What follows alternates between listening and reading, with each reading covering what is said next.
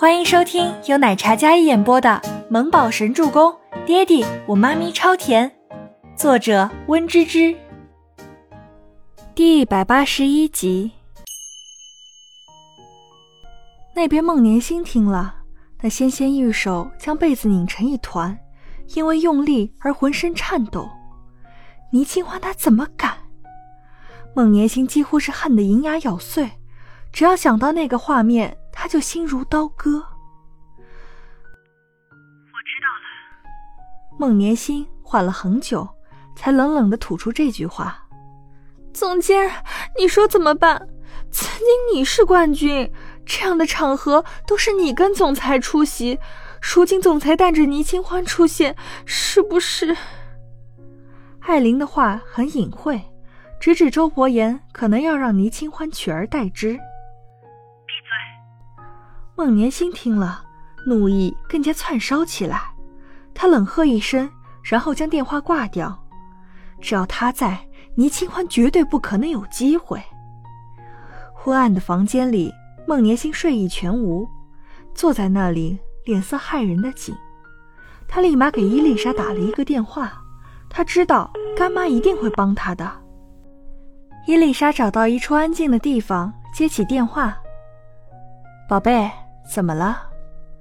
伊丽莎称呼孟年星为宝贝，可见她对孟年星的疼爱。干妈，我听说博言又跟那个倪清欢在一起了。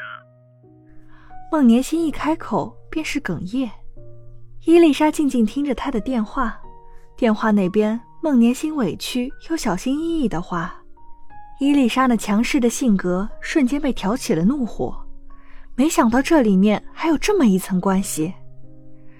干妈，那个倪清欢介入我跟博言的感情里，在工作上也是对我步步紧逼。你知道的，上次那个四锦繁华的秀场，其实就是他自己想要出风头，先是让模特不能上场，然后就是让衣服改成只有他能穿的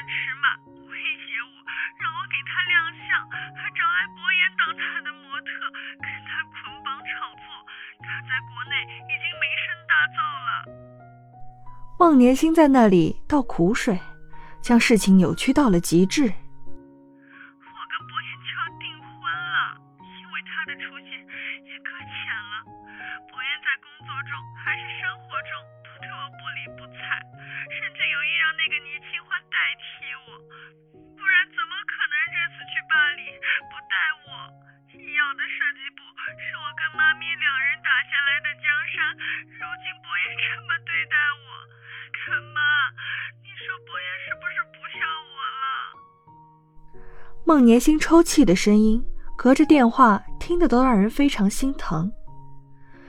竟然还有这样的事情，宝贝，你别哭了，妈咪给你撑腰。这个周伯言想要过河拆桥，那不可能。他平生最恨利用女人的男人。伊丽莎又安慰了孟年星几句，挂断电话之后，看着不远处周伯言带着倪清欢交际的模样，想先替他在圈子里打开知名度呢。想都别想！伊丽莎蹙眉冷眼，一身怒意。伊丽莎走出来，从路过的侍应生的托盘里端起一杯香槟，然后迈着优雅的步伐向周伯言的方向走去。言，这次年薪怎么没有来？伊丽莎的声音在身后响起。周伯言转身，那心肠挺拔又贵气逼人的气场，在人群中格外耀眼。年薪在国内负责工作，走不开，是吗？那这位小姐，我怎么从没见过？据说是医药的新员工，她怎么有资格来参加这样的晚宴？这晚宴还有设计师联盟大赛，向来都是年薪参与，她凭什么来？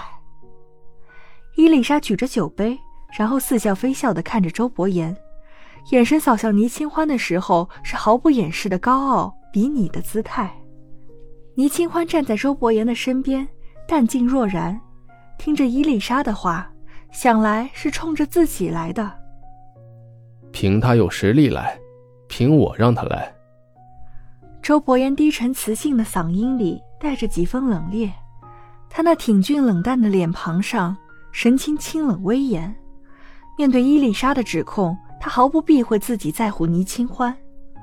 倪清欢在身后一听，身躯微微一震，世界突然变得宁静无声，时间好像刹那间凝固成永恒。他抬眸在身后看着周伯言的侧颜，那冷意的侧颜是不容别人智慧的坚定。